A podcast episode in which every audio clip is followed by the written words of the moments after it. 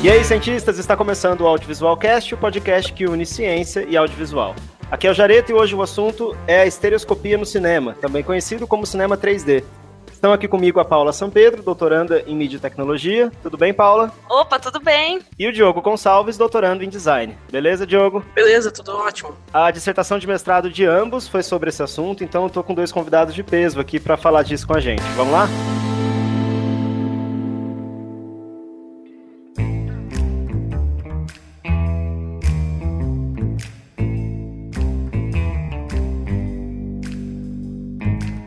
Primeira coisa, pessoal, gostaria que vocês explicassem o que, que nesse tema despertou o interesse de vocês, o que, que fez vocês trabalharem com isso e seguirem as dissertações de vocês por esse caminho.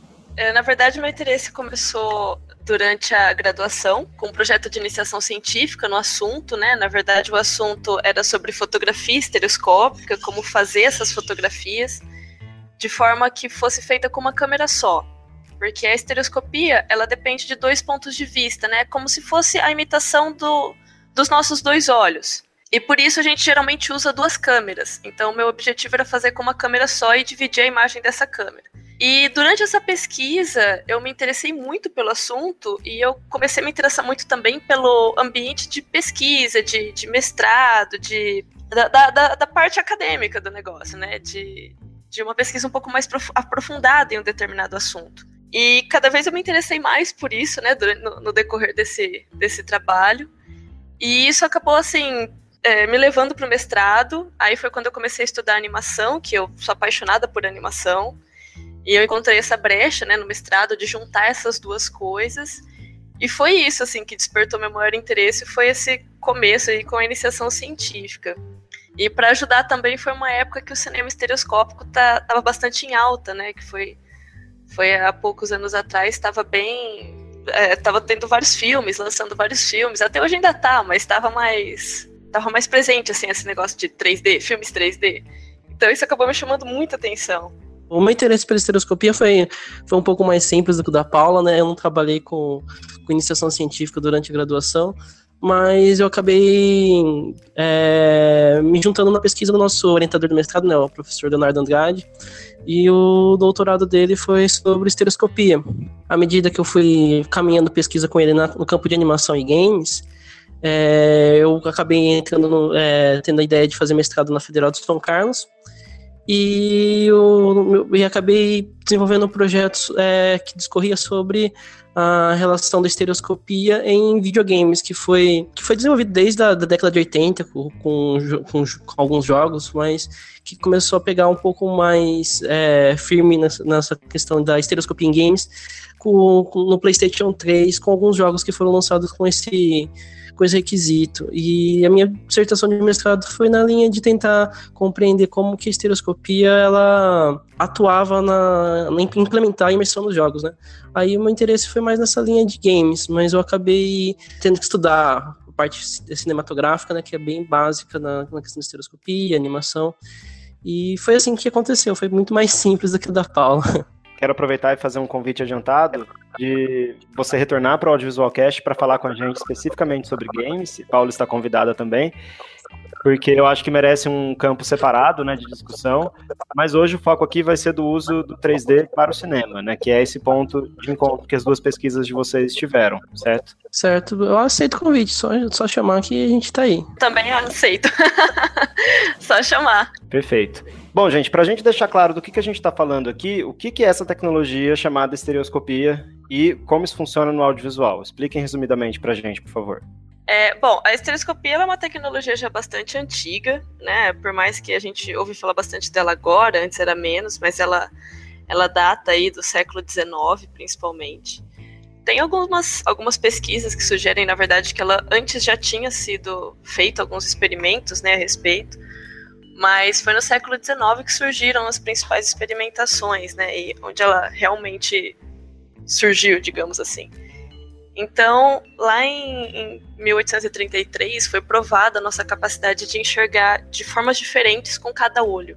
Então, a gente tem uma pequena diferença aí na forma como a gente vê com o olho direito e com o olho esquerdo. E o nosso cérebro ele compila essas duas visões e faz com que a gente enxergue de uma forma diferenciada os volumes e as distâncias, né? Então, o fundamento principal da estereoscopia é essa distância entre os dois olhos. Então, para constituir esse tipo de imagem, são feitas é, duas imagens ligeiramente diferentes, uma correspondente ao olho esquerdo e uma correspondente ao olho direito. E são essas imagens, essas pequenas diferenças que fazem com que a gente enxergue uma imagem que ela é plana, né, uma imagem que ela está sendo exibida em uma tela, só que a gente tem a impressão de que ela é tridimensional. Então esse assim é o funcionamento básico da estereoscopia. E o audiovisual ele usa disso também já faz algum tempo. É, lá em 1800 mesmo surgiram vários aparatos, vários aparelhos que já tinham umas animaçõezinhas. No final do, do, século XIX teve também bastante fotografias que utilizaram dessa, dessa tecnologia da época.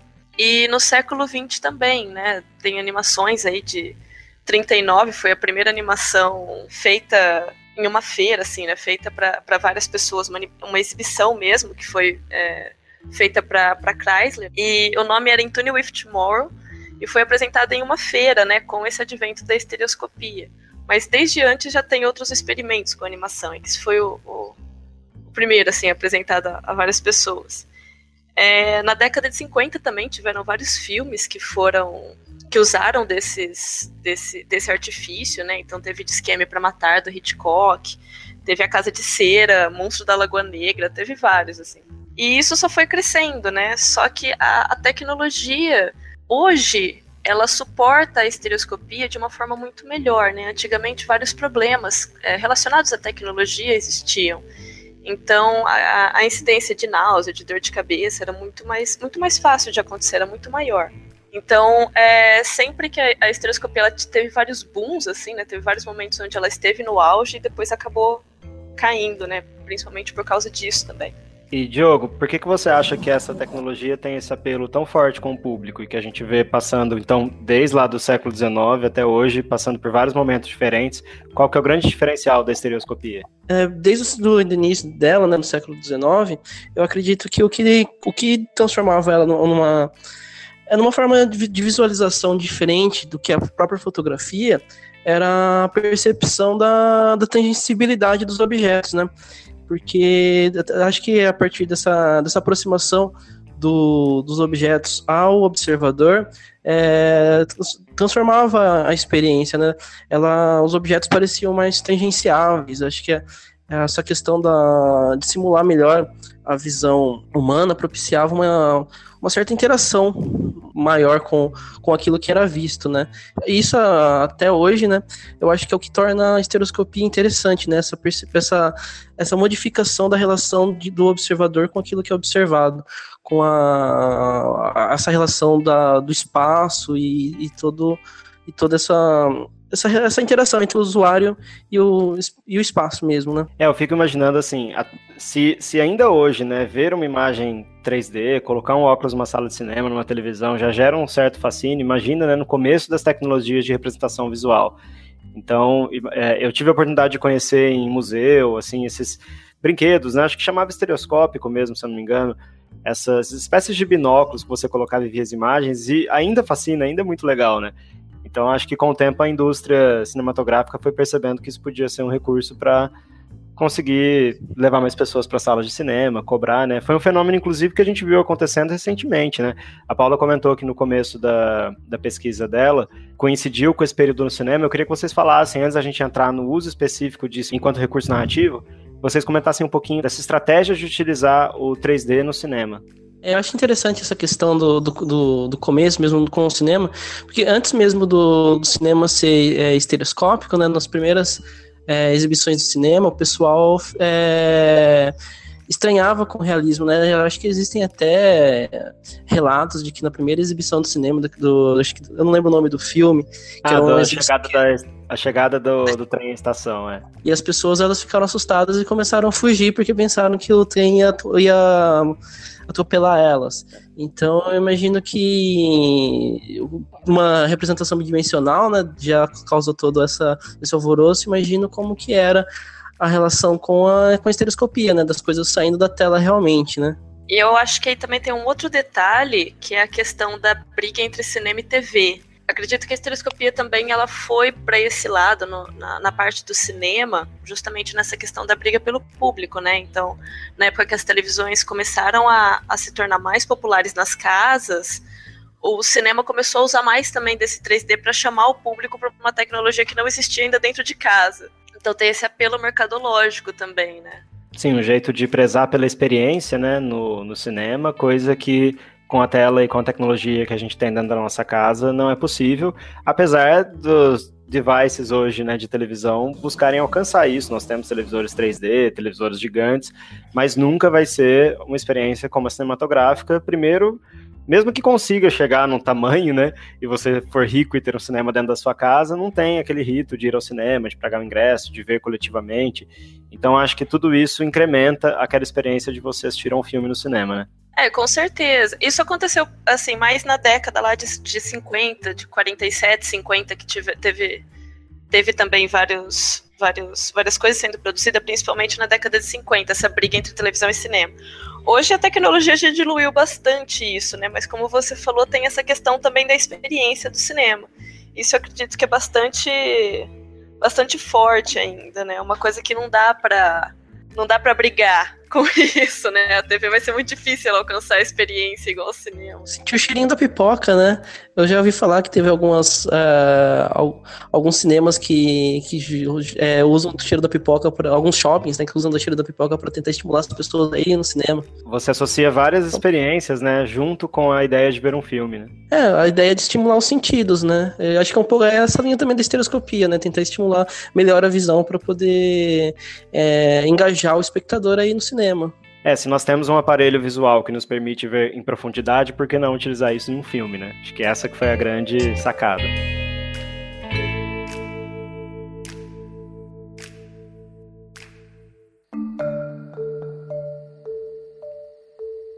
Eu queria agora entrar então no âmbito da pesquisa que vocês dois começaram a desenvolver juntos e, e que para quem tiver interesse em conhecer um pouco mais, foi uma pesquisa que os dois apresentaram no congresso do Ibercom em 2015. Então, o link aí dos anais do Congresso eu deixo na publicação, para quem tiver interesse de dar uma olhada.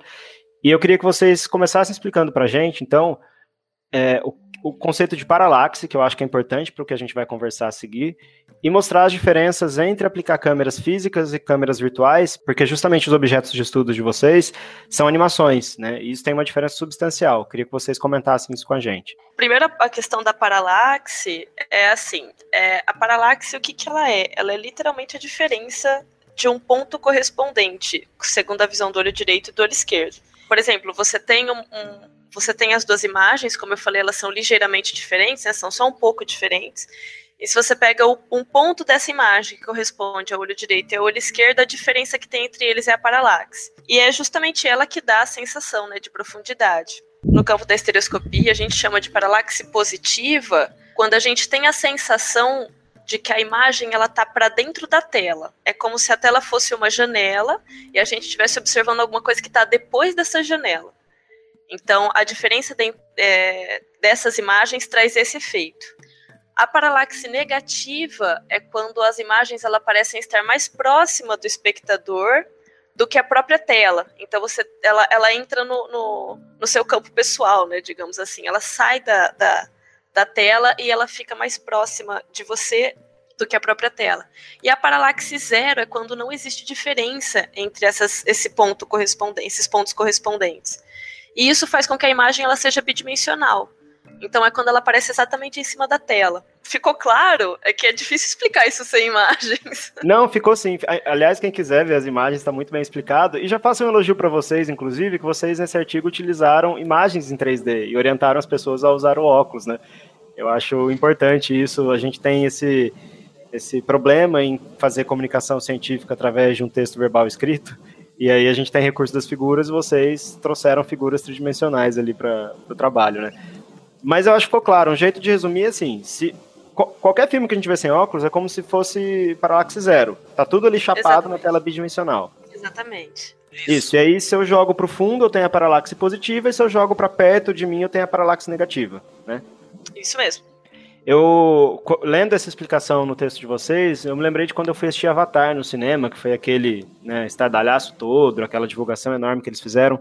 E tem uma cena super bonita com as sementes daquela árvore que fica voando, e elas passam bem próximo, assim, dos nossos olhos. Só que dá um efeito bem bizarro quando elas chegam na beirada, porque elas desaparecem no ar.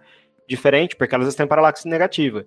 Diferente da paralaxe positiva, que é como se ela se escondesse atrás do limite da tela né? Como se a tela funcionasse como um buraco, como uma janela. E eu acho que partindo disso que vocês conseguiram vários resultados interessantes, né?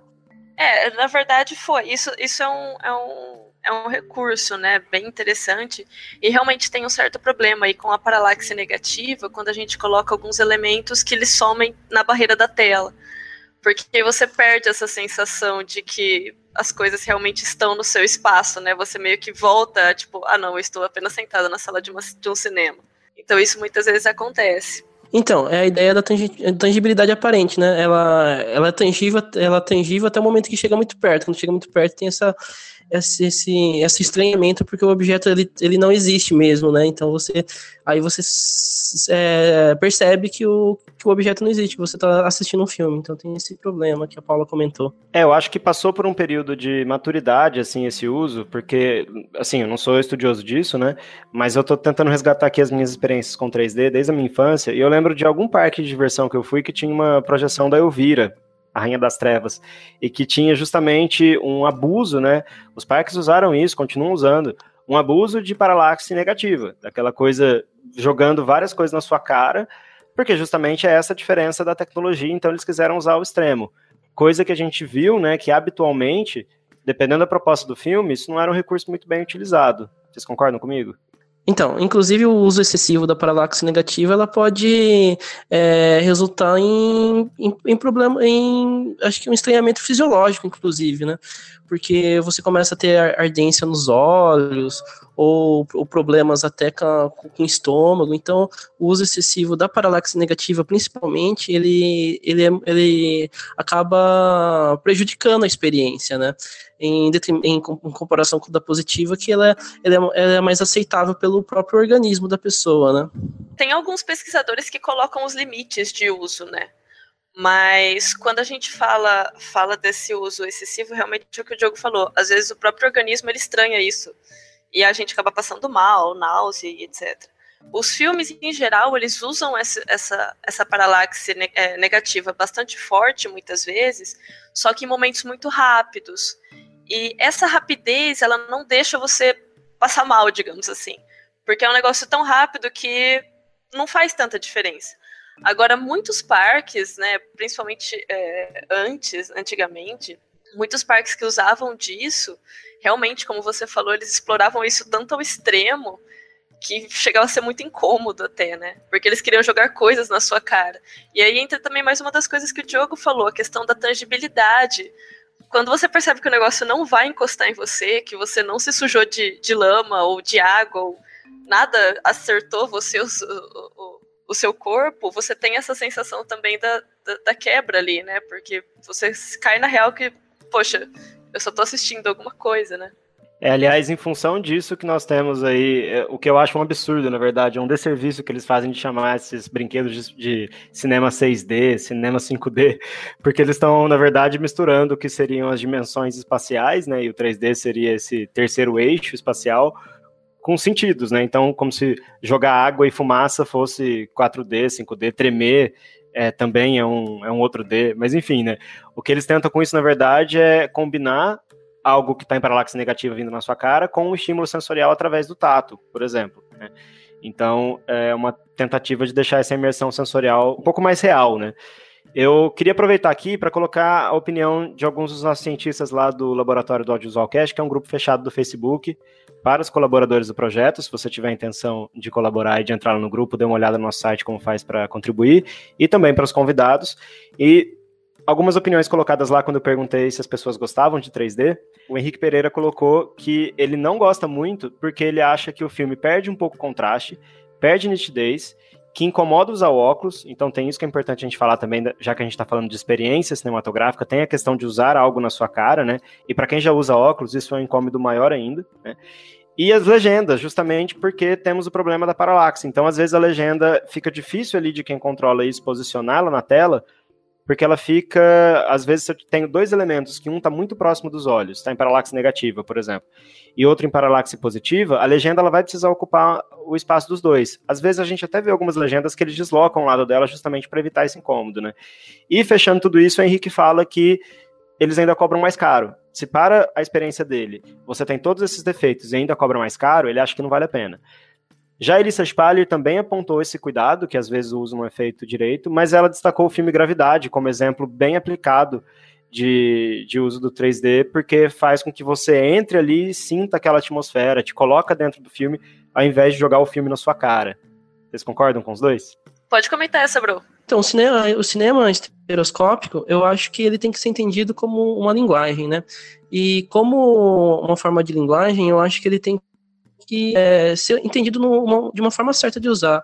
Filme mesmo. O filme ele, ele tem que ser estereoscópico se ele tiver uma proposta interessante pra, para ser estereoscópico. O, um, dos, um, dos, Piratas do Caribe, no início do filme, a montagem dele foi feita só em plano sequência e não tinha muitos cortes. E essa questão de não ter muito corte no, no cinema 3D, ela é fundamental porque ela ajuda a você a acostumar com 3D. O filme, então, ele tem que necessitar da, da estereoscopia e tem que ter um casamento aí da proposta estética do filme com a necessidade da, da estereoscopia. Um, um filme que eu tenho como base assim nessa questão de utilização de acho que é um dos, filmes, um dos maiores filmes da história do cinema que é o Cidadão Kane. Ele não é estereoscópico, né? Mas ele necessita dessa questão da, da, de vários planos em foco, de um aproveitamento do espaço. Então, eu acho que quando o, o, diretor vai pensar o filme, eu acho que ele, é, ele tem que pensar os momentos de usar a estereoscopia para que não seja algo gratuito. Caso contrário, ele, a linguagem ali ela é inútil para o filme e acaba tendo esses problemas das pessoas não gostarem porque é, não tem motivo para ter a estereoscopia, né? É só uma questão de espetáculo, é só uma questão de atrair o público mesmo. Você comentou o Cidadão Kane, eles usam aquele recurso do deep focus, né? Então tudo que está na imagem está focado e aí você tem essa liberdade de você escolher para onde você quer olhar. E eu acho que quando a gente usa qualquer recurso de foco para direcionar a atenção, você tem esse problema, né? Por um lado, é um ótimo recurso porque você direciona o olhar do público para onde você quer. Por outro lado, você não dá liberdade para ele. E eu lembro, por exemplo, nesse caso que eu mencionei do Avatar, eu tentava enxergar a sementinha que estava voando na minha frente, na minha cara, e eu não conseguia, porque ela estava desfocada. Gera uma situação é, de vivência visual inédita na minha vida, porque parece que eu, sei lá, tô com algum defeito de visão que eu nunca tive, já que eu não consigo focar em algo muito próximo do meu olho. Foi o que você falou, acho que do mesmo jeito que lá no início do audiovisual, né, no cinema, que é a matriz do audiovisual, o corte também confundia, e isso precisou ter sido feito aos poucos para que a gente pudesse acostumar, a gente, enquanto público dessa nova mídia. Eu acho que o 3D passou e tem passado por isso também, né? Assim como toda nova tecnologia que se incorpora essa linguagem. Ela tem que ser entendida como linguagem, né? Não é algo que, que, que é, só pro, é só um espetáculo, é só para o público vir. Porque acaba gerando esses, esses, resultados ruins. Isso acaba até é, afetando a estereoscopia, né? Porque é, começa a ser algo que não atrapalha, tem essa questão do preço, é algo que não acrescenta para a experiência, então uh, o público vai, vai, vai desistir dessa experiência e, o, e a linguagem vai acabar entrando em desuso por, por causa desse uso exagerado. Tem um outro, um outro exemplo também que foi o Vingadores 2, se eu não me engano, quando ele saiu, que logo no começo tem muitos cortes à imagem. Porque para o cinema 2D você traz bastante a questão da ação com esses vários cortes. Só que para o cinema 3D, como o Diogo falou, isso prejudica bastante. Então você fica meio perdido até você conseguir se concentrar ali em o que está realmente acontecendo, onde que você tem que focar, onde que você tem que olhar. Então isso muitas vezes acaba trazendo problema. E outro detalhe que você falou, a questão do foco, das sementinhas, tem um outro detalhe aí. Quando a gente vê a imagem em 3D, a gente está vendo a imagem na tela. Então a gente tem que focar na tela. O problema é que os elementos, quando eles saem da tela, a gente tenta focar neles. Só que a imagem em si, ela tá na tela, entendeu? Então tem um, tem um problema aí também de foco. E aí entra também uma, outra, uma das vantagens da animação também. Com as câmeras que você, que você usa para filmar um live action, por exemplo, você usa câmeras físicas. Então são câmeras que a própria lente ela te limita a um foco. Por mais que seja empregada alguma tecnologia ou alguma coisa que ajude a, a, melhorar ou ampliar esse foco, mas ainda assim tem certos limites. Quando você trabalha com animações e com câmeras virtuais, esses limites eles não existem. Então, esse também é uma outra, uma outra vantagem da animação. Outra coisa que eu ia te perguntar, você falou é, do Henrique Pereira. Você pode, por gentileza, falar de novo qual foi o, o comentário dele? Que tinha mais alguma coisa para eu comentar que eu não me recordo. O Henrique comentou que os filmes perdem o contraste, perdem a nitidez e o fato do óculos incomodar um pouco durante o filme todo e as legendas. Talvez seja isso que você ia comentar, sobre as legendas ficarem confusas ali no meio. Exatamente, era das legendas. Muitos filmes, eles usam as legendas é, em paralaxe zero, então as legendas elas ficam bidimensionais. E quando você tem um elemento em paralaxe negativo atrás da legenda, isso dá um problema grande de imagem também porque ele, ele corta esse efeito, né? Você tem um elemento que era para estar saindo da tela, você tem a impressão de que era para ele estar saindo da tela, só que você tem a legenda que parece que amarra ele ali na tela. Então uma parte sai, uma parte não sai, fica um negócio esquisito. Então isso realmente prejudica bastante. Aí tem alguns outros filmes que eles tentam colocar a legenda em vários lugares. Se eu não me engano, o Avatar usou disso. Então, enquanto você está assistindo, a legenda ela não fica só em um lugar. Ela vai mexendo, ela fica às vezes um pouco mais para a direita, um pouco mais para a esquerda, para não prejudicar esse efeito. Isso, por um lado, é bom, porque não prejudica o efeito, mas por outro lado, é ruim, porque você tem que ficar meio que procurando a legenda. Então, ela, cada hora ela vai aparecer num lugar, você tem que ir direcionando o seu foco de leitura também, né? Alguns outros produtores tentam colocar também a legenda em 3D. Então, ela sempre vai estar na frente da imagem. Só que isso também prejudica por outro lado, porque por mais que você não tenha um prejuízo do efeito em si, mas você vai ter letras flutuando ali na sua frente, né? Então fica um pouco estranho também.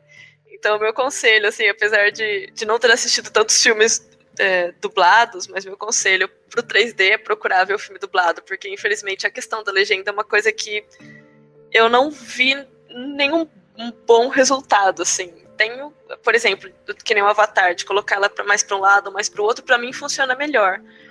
Mas ainda assim, eu acho que é alguma coisa bem, bem difícil, bem complexo. E o fato dos óculos também, né? Eu, por exemplo, uso óculos de grau, então, tipo assim, eu tenho um grande problema em ficar equilibrando dois óculos em cima do meu nariz. Mas, por outro lado, é... além do óculos ser bastante leve, né? O óculos é, estereoscópio, bom, alguns deles, né? Tem alguns que não são tanto. Mas é, eu acho que tem um outro porém também, né? Já, já, tá, já foi inventado a tela autoestereoscópica, que é uma tela que você não precisa de óculos. Infelizmente, ainda é uma tecnologia bastante cara, mas é alguma coisa também que ela já existe. Então, tá aí para ser, ser, ser implementada, ser utilizada e, e e melhorada né, nas, nas, nas, questões que ela propõe, mas já existe uma tecnologia de visualização sem óculos. O mais próximo disso, assim, mais, o exemplo mais, mais palpável que a gente tem disso assim, mais fácil é do 3DS. O 3DS ele usa Verdade. isso. Então, é, acho, que era, acho que eram esses os meus comentários. Eu acho que sobre a legenda é legal falar também que, assim, imagina que loucura, né? A gente nunca, pelo menos eu não lembro de a primeira vez que eu vi um filme legendado na minha vida, ou seja, quando eu era muito criança, de parar para achar que aquela legenda fazia parte do universo diegético do filme. Né, a gente já é alfabetizado com essa linguagem, né, a entender que a legenda é um recurso que está me permitindo entender aquele idioma, nada mais do que isso. Agora, a partir do momento que a minha legenda ela está espacializada, ela está inserida no espaço da narrativa, é uma coisa super confusa, é como se o texto estivesse ali voando, né? É como se o personagem ali do Avatar estivesse com uma legenda na frente dele. E então, por mais que isso ninguém vai entender que é isso, a gente sabe que continua sendo um recurso de tradução, acaba nos lembrando da tecnologia e aí compromete completamente a transparência do meio, né? A gente não quer ser lembrado constantemente num filme de fantasia, numa ficção, em qualquer que seja a proposta ali, que depende de, dessa suspensão de descrença, a gente não quer ser lembrado que aquilo é um efeito, que aquilo é uma técnica, que aquilo é uma ilusão. Porque quando eles aplicam desse jeito, tanto a paralaxe negativa exagerada, quanto é, que passa pela borda da tela, por exemplo, que perde essa tangibilidade, ou o uso da legenda de um jeito que fica estranho, tudo isso faz a ilusão ser suspendida. E aí entrega que aquilo é uma coisa montada que a gente está vendo, né?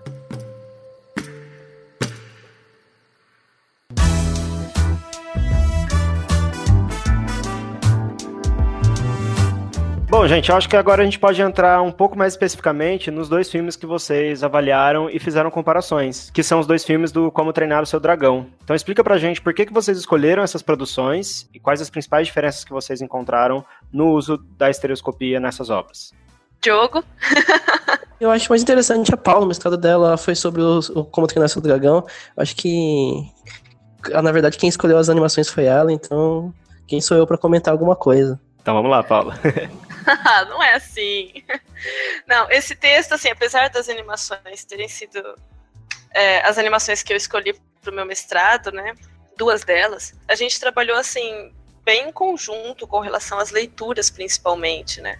O, o, professor Leonardo, ele era nosso orientador. O Diogo, ele também trabalhou, né, com o 3D no, no mestrado e tal. Então, assim, a gente conseguiu comentar bastante sobre como como que esse 3D ele foi, foi considerado, né? Foi feito nessas, nessas duas animações. E assim, é importante ressaltar a questão do tempo. Então, a primeira animação é de 2010. Então, quando a gente fala de 2010, a tecnologia era bem diferente de 2014, que foi o, ano que lançou a segunda, a segunda animação. Apesar de ser um espaço curto de tempo, mas a gente percebe claramente algumas coisas. Então, por exemplo, na primeira animação, a gente percebe que não havia muitos dragões em uma mesma cena, em ao mesmo tempo, em foco, justamente por ser mais difícil de animar é, personagens com, com uma musculatura, com uma, uma estrutura tão complexa ao mesmo tempo. Já em Como Treinar o Seu Dragão 2, isso foi muito explorado. É, outra coisa também, muitas vezes os cabelos dos personagens também tinham várias diferenças. Você percebe que no segundo filme isso foi, foi, foi bem mais trabalhado, assim, na questão visual mesmo do filme. Quanto ao 3D, os dois filmes apresentam um uso muito interessante. Então, o primeiro filme, ele, ele usa assim, durante todo o filme, ele usa alguns picos, onde a paralaxe negativa é um pouco mais exagerada só que, ao mesmo tempo que essa paralaxe negativa é exagerada, ela é bem rápida, então ela não causa incômodo né, para quem está assistindo.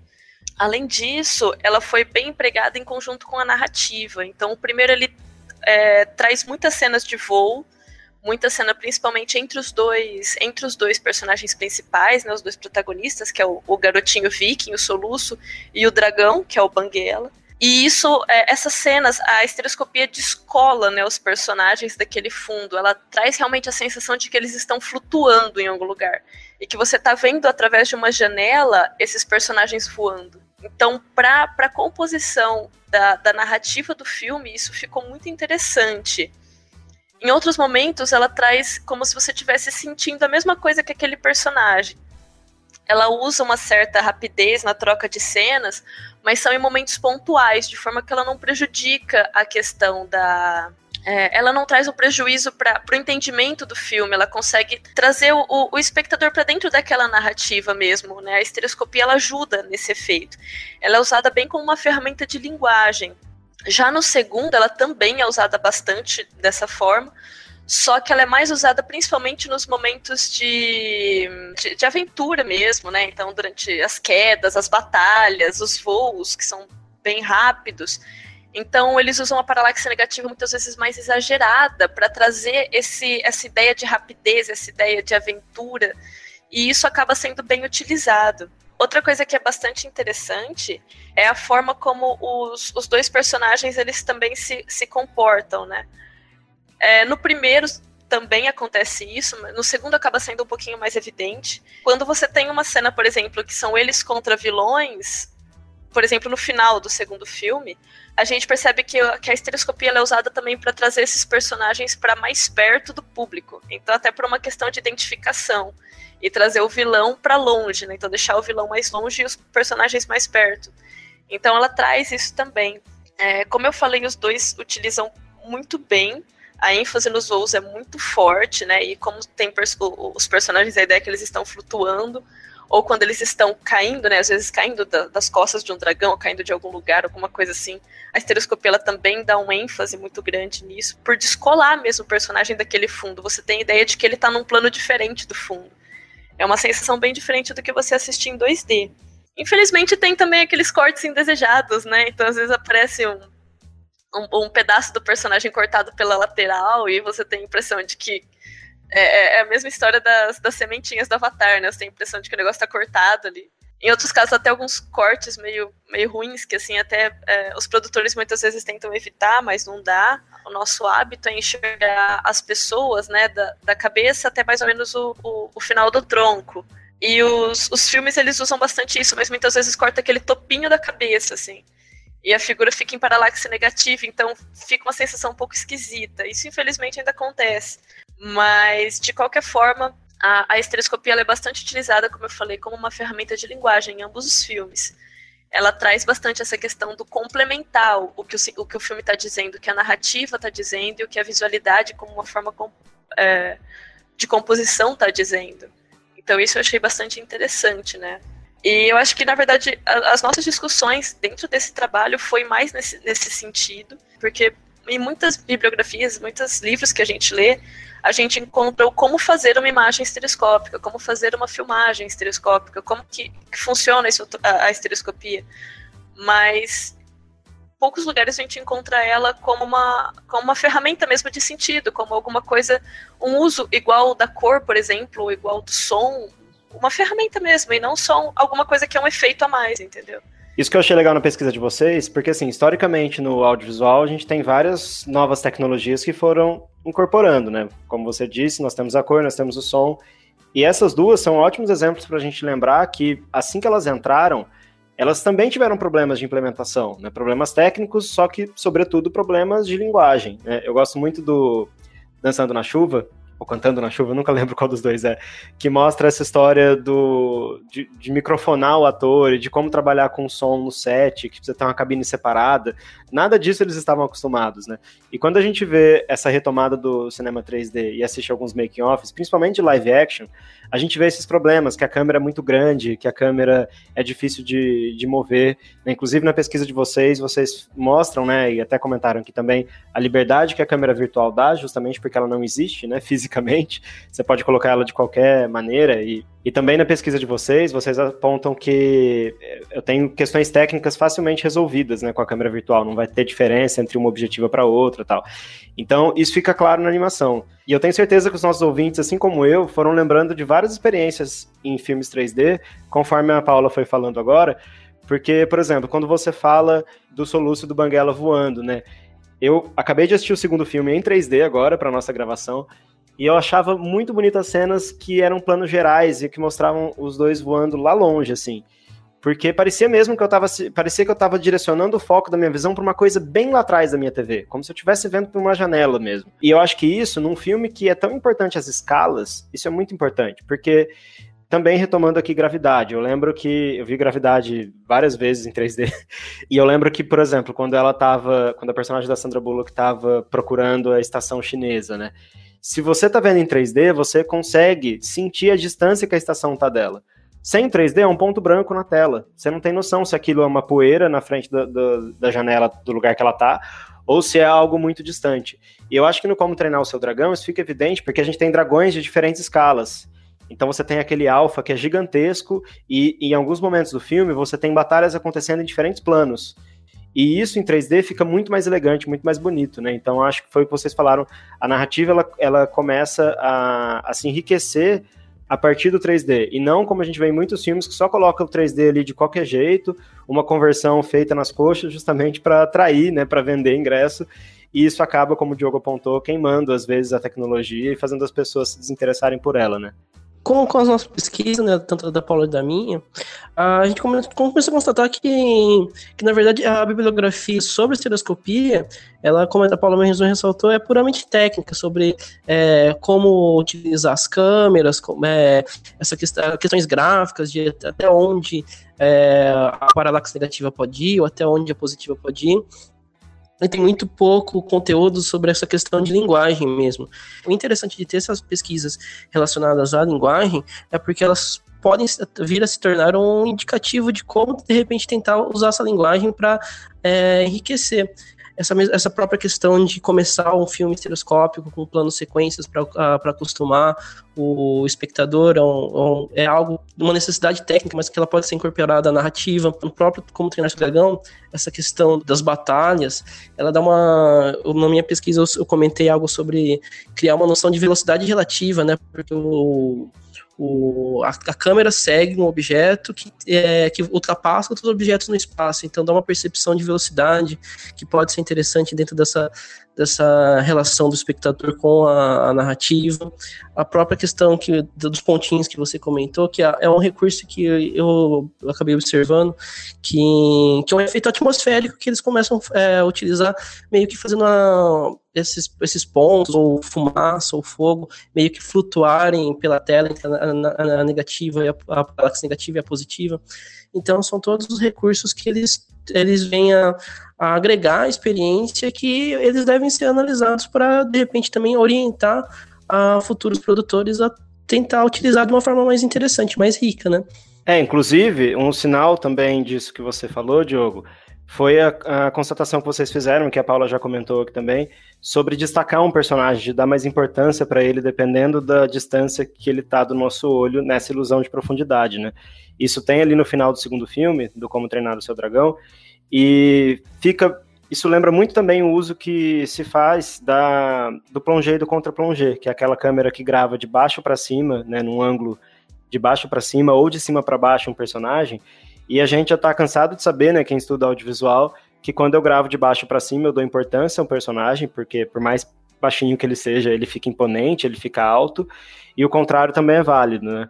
E a gente tem isso ali, vocês constataram isso também em um dos resultados, né? Então, a gente vê, começa a, a nascer uma espécie de é, novas convenções com 3D, coisa que não precisávamos pensar antes, porque a gente tinha essa ilusão, a gente, essa ilusão não, a gente tinha essa representação em três dimensões, mas não tinha ilusão de fato construída, né? Palpável, igual a gente tem com essas tecnologias contemporâneas.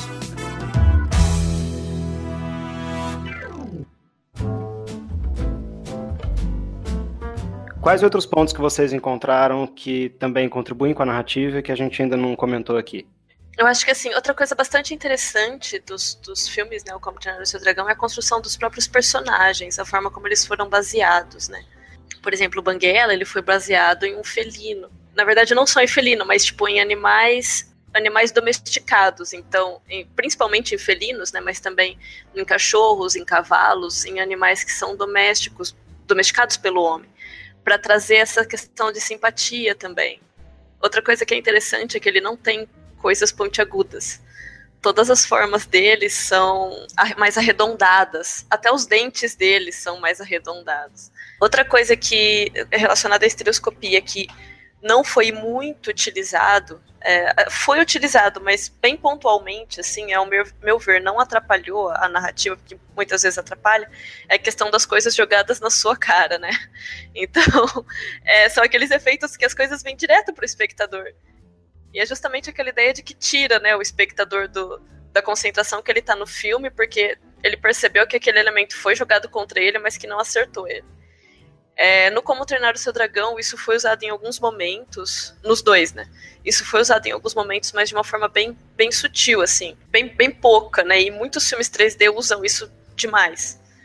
É, direto tem coisas espirrando no espectador, coisas acertando o espectador, e eles usaram pouco. Então isso provoca uma, uma, uma continuidade ali na, na narrativa para o espectador, né? Que, que, que tá concentrado naquilo, não provoca uma quebra muito brusca. Isso que você comentou das formas do, do Banguela, eu acho legal a gente trazer momentos diferentes do filme e como a estereoscopia, ela faz a diferença, mesmo que de forma sutil, nesses aspectos.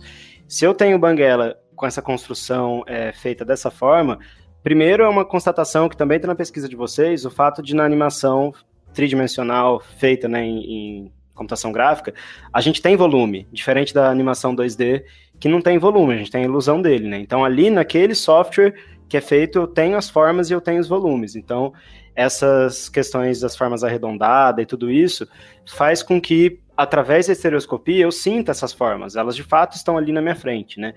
E se a gente comparar com outros momentos do filme, eu tô lembrando aqui tanto aquelas estruturas pontiagudas de gelo que a gente tem em alguns momentos do filme, e também algumas cavernas, algumas coisas que são bem pontudas, assim, isso deixa o ambiente um pouco hostil, deixa o ambiente um pouco mais grosseiro.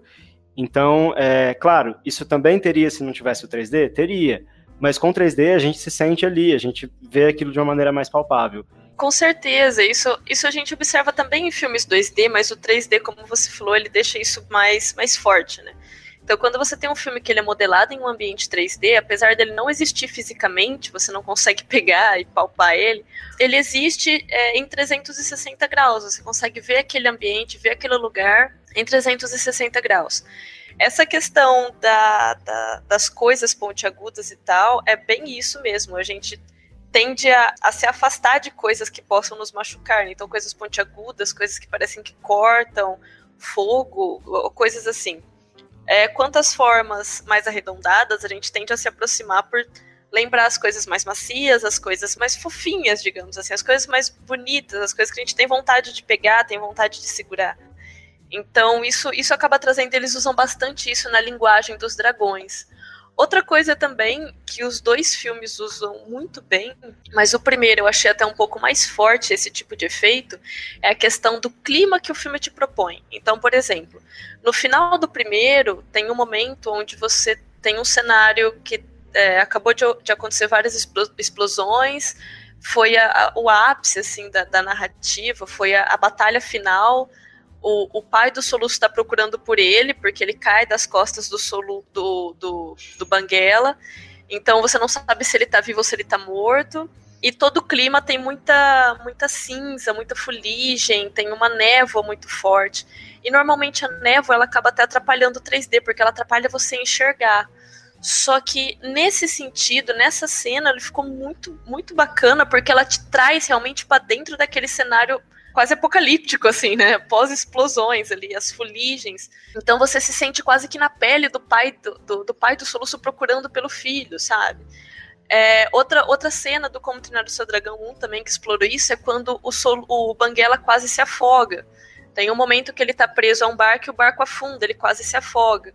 Então um monte de bolinhas de ar sobem assim é, é, para a tela e você quase prende a respiração por causa daquilo. Então ele, come, ele consegue te, te ambientar, o, o 3D ele consegue te ambientar de uma forma diferente na, no, no universo do filme. Isso que você falou da névoa me lembrou também O Rei Leão, que foi um filme que eu tive a oportunidade de poder comparar as versões, né? A vida inteira vi a versão em 2D e vi, vi no cinema quando saiu em 3D. E na morte do Mufasa, quando Simba tá procurando Mufasa, tem uma névoa, assim. E eu achei a conversão bem decente até, eu gostei do resultado. E tem algo parecido, do mesmo jeito que você falou que a gente se coloca no lugar do pai do, do Soluço, eu achei que ali a gente fica muito na pele do Simba, vendo aquele ambiente desolador, e no meio da fumaça aparece o pai dele ali caído, né? E também, a, o mesmo recurso da névoa no Como Treinar o Seu Dragão 2, a gente tem naquele começo que o Soluço e o Banguela estão voando, e depois eles se separam, né, voando, planando separado, e na frente tem uma, também uma, uma nuvem que assim que eles atravessam, eles dão de cara com um penhasco, eles vão bater de frente ali, né? Tanto que eles chegam a bater. Então, também no 3D é um susto que funciona de um jeito mais legal, né? Porque você de fato tá vendo aquilo se aproximar com profundidade. É, ele te dá uma noção diferente, né, da, da, aproximação. Isso é até uma coisa que o Diogo falou da questão da velocidade. Você tem uma sensação diferente da aproximação dos objetos. Então, essa, esse clima dessa, dessa velocidade, até você também comentou a questão da distância, isso o 3D enfatiza bastante. É, é, um uso bastante interessante. Outra coisa também que, que eu acho bem interessante falar desses filmes em específicos é o uso do blur que é aquele, aquelas imagens embaçadas para direcionar a visão do espectador para um determinado local, um determinado, um determinado ponto da imagem. O Como Treinar Seu Dragão 1, ele ainda usa um pouquinho mais. A gente percebe que o Como Treinar Seu Dragão 2, ele quase não usa o blur como uma forma de você direcionar a imagem. Então ele deixa você passear o olhar ali pela imagem. Você não precisa necessariamente focar em um lugar porque por mais que o, a ação do filme está acontecendo naquele local, você pode dar uma, uma, uma, passeada ali com os olhos nos outros locais. E existem outras formas de chamar a atenção, né? Então pode ser a iluminação, pode ser a cor, é, a atitude dos personagens. Mas eu acho interessante você não limitar aquilo, você não colocar aquelas coisas embaçadas, porque dá aquela sensação que você também já comentou, de você tá com algum problema na visão, de, de ter um negócio estranho ali, né? Então isso eu também achei bem interessante, principalmente o 2. Um ele ainda usa um pouco mais isso, mas o 2 ele, ele, ele quase não usa. E nos momentos que ele usa o blur, é um momento que ele, ele coloca isso junto com a narrativa. Então você tem uma sensação diferente. Ele traz mais um mistério do que uma sensação esquisita, uma sensação de você ter algum problema no olho, assim. É, eu acho legal a gente comentar que assim. O... Não, pode falar, Diogo, pode seguir. Não, só ia comentar o que você comentou sobre o, o Rei Leão em 3D, né? É, no caso, também é uma outra curiosidade que o, essas conversões, na verdade, mesmo que elas não sejam bem feitas, ela é uma oportunidade da gente assistir, reassistir clássicos no cinema, né? Tipo, Rei Leão, quem nunca assistiu no cinema, pode reassistir no cinema. Sim, inclusive foi um fenômeno porque uh, crianças daquela geração estavam levando os filhos dessa, né? Então, eles encontraram ali, através do 3D, uma maneira de, de conseguir lucro com o filme que já existia e com um trabalho que, para quem já viu, agrega esse fator, né? E deixa o filme impressionante. Foi o caso do Rei Leão, eu gostei bastante do, do resultado. Eu acho que seria legal a gente comentar que, é, pelo tom da nossa conversa aqui, a gente viu que não tem certo e errado, né? O que tem é um uso pertinente com aquilo que você quer contar, né? Eu acho que a história tem que trazer, tem que puxar essa tecnologia, e não o contrário, né? Eu falei aqui várias vezes da paralaxe negativa exagerada como algo ruim, mas enquanto a gente conversava aqui, eu lembrei de alguns casos que eu considerei positivo. Apesar do filme não ser tão bom assim, o último filme dos Jogos Mortais, não esse que está saindo agora, né? Mas o, que, o que foi aquele que tecnicamente foi o encerramento, eles fizeram em 3D, e claro, por ser um filme, né? Gore, que já, já, entrei na sala de cinema sabendo que ia voar tripa e sangue na minha cara o tempo todo. Mas algumas armadilhas eu achei que eles souberam usar bem esse recurso. Eu lembro de uma específica que é. São duas é, hastes assim que vão chegando lentamente no olho de uma das vítimas e que vai atravessar esse olho. E eles colocam isso saindo da tela do cinema e chegando no seu olho. Então, assim, a aflição que é construída ali na cena é passada para você, né? Por uma câmera subjetiva dessa personagem, que na visão dela é mais ou menos isso que está acontecendo. E como não é algo que vai espirrar na sua cara, né? São duas hastes, visualmente já resolve. Né? E eles também abusaram da vertigem, coisa que tem também no Como Treinar o Seu Dragão, né? E eu fiquei imaginando clássicos, como inclusive o Corpo que Cai, em 3D, né? Para usar essa, essa vertigem que só com a profundidade que a gente vai ter uma noção real, né? Bom, a gente explorou aqui vários caminhos do que já foi realizado né, no cinema, sobretudo no cinema, em estereoscopia. Eu queria ouvir de vocês agora o que, que vocês entendem que é o futuro dessa técnica, para onde isso vai, o que, que mais dá para ser feito, o que, que dá para ser retomado, quais são as especulações? É, acho que na questão da estereoscopia, acho que esse primeiro momento de estereoscopia como um espetáculo, acho que ele já está um pouco vencido. Os filmes eles estão começando a, a entender melhor como que ó, essa pode ser usada como linguagem mesmo. Até um último filme que eu assisti que, que eu gostei bastante, não o último filme, mas um dos, filme, dos últimos filmes que eu gostei bastante, que usou bem da estereoscopia foi o é, Doutor Estranho da Marvel, que teve toda aquela viagem psicodélica em 3D. Então eu acho que, a, que o caminho tá, tá mais claro agora. Ele não, ele não é mais essa questão só de espetáculo, só de uma nova tecnologia. E eu acho que a tendência também é vencer esse uso do óculos, né? O óculos ele é um, um elemento que realmente atrapalha. É, ele até atrapalha na questão da, da iluminação, né? Que como tem, o óculos é meio escuro, ele corta um pouco da luz do filme. Então acho que a tendência é os televisores serem autoestereoscópicos, né? Começarem a ser autoestereoscópicos. E acho que o futuro também está um pouco na, na realidade virtual. É, eu vou deixar essa parte de realidade virtual para Paula, que acho que é o doutorado um pouco dela. Então acho que, mas eu acho que a minha perspectiva é mais nesse, nessa linha mesmo. Bom, eu concordo com o Diogo, né, nessa, nessa questão do cinema. Eu acho que realmente o uso está sendo agora um pouquinho mais, um pouquinho diferente do que do que a gente presenciou alguns anos atrás. E além dos óculos perderem essa questão da, da iluminação, né, existem vários tipos de visualização e sempre a gente tem uma perda de alguma coisa, né? Alguns são com inquisito de iluminação, outros inquisito de cor. Então, é, essa questão da tecnologia do, do autoestereoscópico, né? Eu acho que ela, ela realmente vem. É, logo ela vai tomar, assim, vai, vai liderar essa questão do 3D, principalmente na questão do cinema, né? Dos televisores, dos filmes, né? É, quanto à realidade virtual, eu acho que é um, um momento também bem oportuno para a gente falar dela, até pelos vários dispositivos e várias coisas que estão saindo. E a gente percebe que ela está atingindo novos nichos, né? Ela não está. É, por mais que ela esteja também voltada à questão da exibição passiva, né? Como alguns filmes e algumas coisas que você pode assistir em 360 graus e tal. Mas você também tem os jogos, que você consegue se sentir na pele do personagem. E tem outra uma série de, de questões para serem resolvidas nesses jogos, né? Como, por exemplo, a questão de você se movimentar, você vê esse movimento, só que o seu corpo está parado, né? Tem uma série de coisas ainda para serem resolvidas, tem uma série de, de coisas novas saindo, né? Como, por exemplo, os novos, novos dispositivos, as luvas, os novos dispositivos de interação. Na CIS, que é aquela feira de eletrônicos, de 2017, a Samsung estava com uma parte bem grande é, relacionada ao Gear VR e as novas experiências, e não só com óculos, mas com cadeiras giratórias e com coisas que simulam também a sensação de você estar tá passando por aquilo que você está visualizando, né? Então, a gente está indo para um novo rumo. E até os parques, aquela atração meio parque de diversões, eu acho que isso está tomando o, o, esse rumo também, né? Está implementando tudo isso. Além disso, a gente percebe que os, os aparatos para a realidade virtual, os óculos, eles estão saindo para diferentes plataformas e pra, com diferentes é, focos de mercado, né? Então a gente tem, por exemplo, o HTC Vive ou o Oculus Rift, que eles usam do processamento de computador. Você tem também o Gear VR, tem o, o Cardboard, tem o Daydream, que é da Google.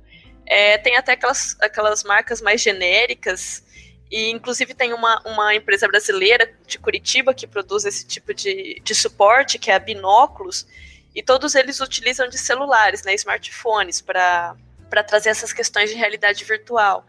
Então, assim, a gente percebe que é um mercado que ele não está se expandindo só em uma direção, mas ele está indo em várias direções, para diversos mercados, fornecendo diversas experiências diferentes e isso no campo da, da do cinema, né, da, da, da, mídia que você assiste, que você não interage com ela tanto quanto o campo dos jogos. Então eu acredito que um dos futuros da estereoscopia, para além do cinema mesmo, enquanto um ambiente que você vai, que você assiste numa tela enorme, eu acho que ele está vindo para as telas menores, mas com o intuito de te emergir dentro daquele daquele ambiente com a visualização estereoscópica que eles, esses dispositivos de realidade virtual utilizam e com a forma como eles utilizam, né? Você não precisa mais de uma tela imensa. Você com um celular você consegue fazer a mesma coisa. É, na verdade, com um sentimento até bem maior de imersão, né? Porque ele, ele tampa tudo que você estaria vendo na, na sua sala ou no seu ambiente, no ambiente que você está, e te mostra apenas o ambiente virtual. Então eu acho que tudo isso está contribuindo bastante para o aumento da estereoscopia e eu vejo essas diversas, esses diversos caminhos que eu acredito que ela vai seguir por todos eles, assim. Eu acho que ela não vai mais se limitar a uma coisa é, ao cinema ou ao, ao, ao, aos jogos e tal. E, e nem eu, eu acredito também que ela não vai ser tão tímida quanto ela foi até meados de 2000, 2003, se não me engano, que é quando voltou esse boom do, do cinema estereoscópico com o Expresso Polar, eu acredito que ela vai seguir agora de uma forma bem mais, bem mais forte, assim, ela vai se consolidar mesmo enquanto uma tecnologia para diversos públicos, diversos nichos e diversos mercados, né? Então, assim, essa é a minha perspectiva e torço muito por isso. Sim, eu também sou um entusiasta. Eu acho que com isso que vocês dois colocaram aqui, ficou claro que ainda tem muito chão pela frente. Inclusive, reforço o convite para a gente voltar a discutir essas questões abertas agora no final desse episódio. Então, por um lado, a gente tem a realidade virtual e a estereoscopia para os games, que é um assunto que eu acho que merece um episódio só para isso. E por outro lado, a gente tem a realidade virtual para cinema. Isso, Paulo, então nós temos em comum, porque meu objeto do mestrado também foi vídeos 360 e realidade virtual. Então acho que tem muita figurinha para a gente trocar e, e, entender como tudo isso tem sido feito do ponto de vista da linguagem, sobretudo. E eu acho que a gente consegue fechar bem mostrando que, no fim das contas, o que importa é a história que a gente está contando. E assim como a gente tem a cor, assim como a gente tem o som, a gente tem a estereoscopia como mais um recurso para potencializar a nossa narrativa. É, na verdade, assim, eu, eu, concordo bastante com vocês também. Eu acho que o que é importante realmente é a experiência, a forma como aquela linguagem é usada. Porque a gente tem que lembrar que, por mais que muitas vezes o uso dela não é, não é feliz em, em um lugar, mas é, ela pode ser recontextualizada e aquele uso pode ser é, é, muito bom em uma outra situação, né? Então a gente tem que pensar bem na narrativa e no que, que a gente está tentando passar com aquele uso, com aquela ferramenta. E a estereoscopia, eu acredito que ela, ela, ela é uma ferramenta de linguagem, né, como, como som, como, como a cor. E, e eu acho que muitas vezes falta falta pensar nela como uma ferramenta de linguagem, né? E não relegar ela apenas a um efeito. Com relação aos jogos em realidade virtual, jogos estereoscópicos, é só convidar que eu participo. É só convidar que eu participo de novo. O Diogo também, nessa parte de jogos, ele conhece bastante essa parte, ele trabalhou com isso também bastante, a, a questão da estereoscopia nos jogos.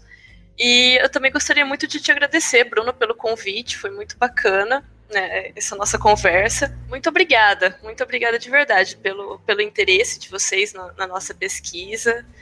E, e, pela oportunidade também da gente poder falar um pouquinho mais, esclarecer um pouquinho que muitas vezes é, as pessoas enxergam sob uma perspectiva e a gente pode esclarecer sobre uma outra perspectiva, né? E aclarar um pouco a, as dúvidas. E muito obrigada. Eu que agradeço por vocês terem topado. Parabenizo novamente pela pesquisa de vocês.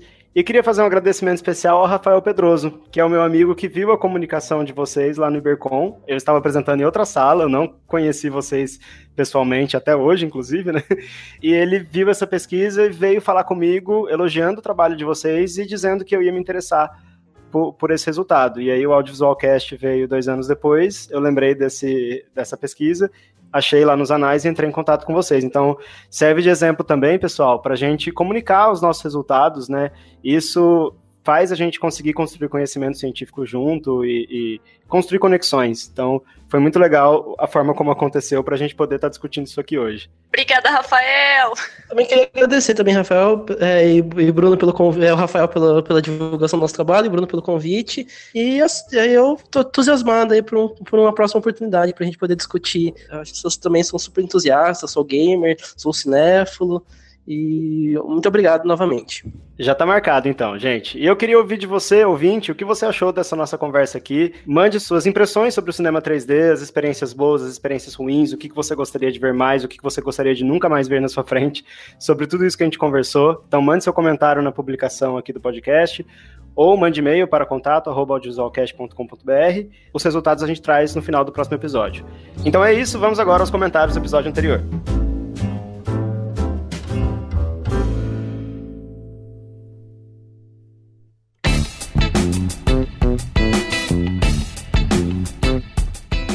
O nosso último episódio foi sobre diversidade cultural e a lei da TV paga. E antes de trazer os comentários sobre ele, eu gostaria de fazer aquele pedido para você, que é nos apoiar para o projeto continuar acontecendo. Então entre lá no nosso site, vá na nossa página de contribuição e veja as maneiras de ajudar. Você pode ajudar financeiramente através do Apoia-se e também divulgando o projeto para quem você tem certeza que vai gostar. E para quem você não tem certeza também, divulga, porque vai que a pessoa gosta, né? No nosso último episódio, nós recebemos a Ana Luísa Pessoto para falar sobre diversidade cultural e a lei da TV paga. E foi quando nós estreamos também a nossa página no Facebook. E lá na publicação desse episódio, nós tivemos o seguinte comentário, do Rocha Caifé. Ele comentou o seguinte. Acabei de ouvir o episódio e achei maravilhoso. Estou encantado com a quantidade de informação que a gente recebe sem nem mesmo perceber. Parabéns.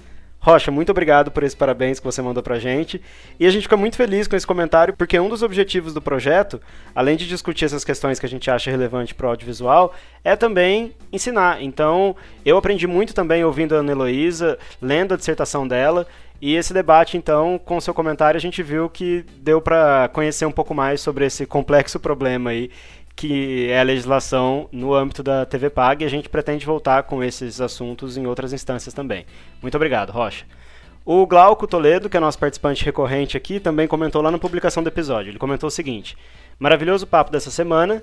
Tem o texto da pesquisa sobre o Tabu Brasil também. Segue o link. E ele colocou o link da pesquisa que ele e a Ana Heloísa fizeram juntos.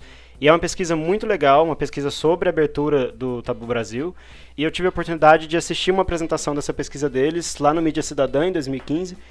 Então, eu recomendo também para quem quiser conhecer mais um pouquinho desses meandros aí dessa abertura que tem várias questões escondidas muito legais. E para fechar sobre esse episódio, eu vou rodar para vocês um áudio que a Ana me passou, porque algumas informações que nós discutimos ali, ela achou melhor explicar um, com um pouco mais de precisão o que foi falado. Então, vamos ouvir o áudio que ela deixou pra gente. Oi, pessoal. Oi, Jareta, tudo bem? Aqui é a Ana Heloísa e a gente conversou sobre diversidade cultural na TV Paga. Vocês lembram?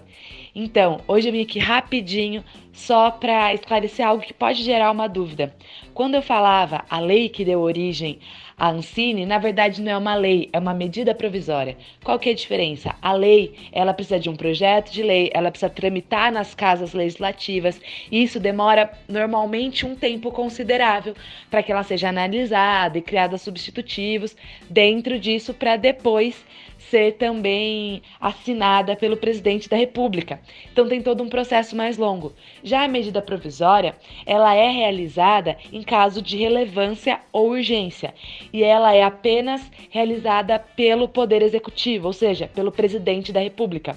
Outra diferença é que assim que ela é criada, ela já entra em vigor ok? Para quem quiser procurar um pouco mais sobre essa medida provisória que deu origem ao Cine, é, busquem pela MP 2 228-1 de 2001.